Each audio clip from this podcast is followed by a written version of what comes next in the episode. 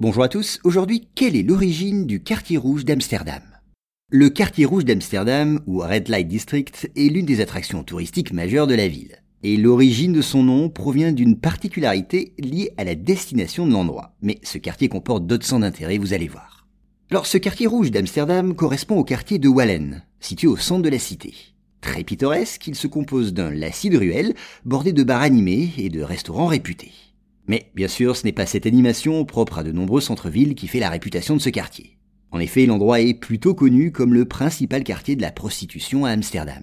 Car oui, aux Pays-Bas, il s'agit d'une activité légale, à condition que les prostituées ne racolent pas les passants dans la rue. C'est la raison pour laquelle ces péripatéticiennes trouvent refuge dans des vitrines, où elles s'affichent au regard de leurs éventuels clients. Or, ces vitrines sont violemment éclairées par un éclairage qui, pour attirer davantage l'attention, privilégie les tons rouges, et donc en s'y promenant le soir, on a l'impression que tout le quartier s'est revêtu de teintes écarlates. Voilà donc l'origine du surnom de quartier rouge, un surnom qui s'est peu à peu imposé pour désigner cet endroit si caractéristique d'Amsterdam. Il faut dire que cette couleur rouge omniprésente crée une ambiance un peu fantastique et donne au quartier un cachet inimitable.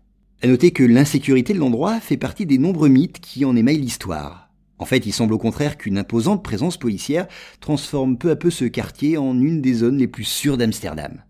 Mais il serait cependant réducteur de ne voir dans ce quartier rouge que les vitrines de prostituées éclairées par leurs néons colorés, ou les coffee shops dans lesquels on peut acheter, sous certaines conditions, un peu de cannabis.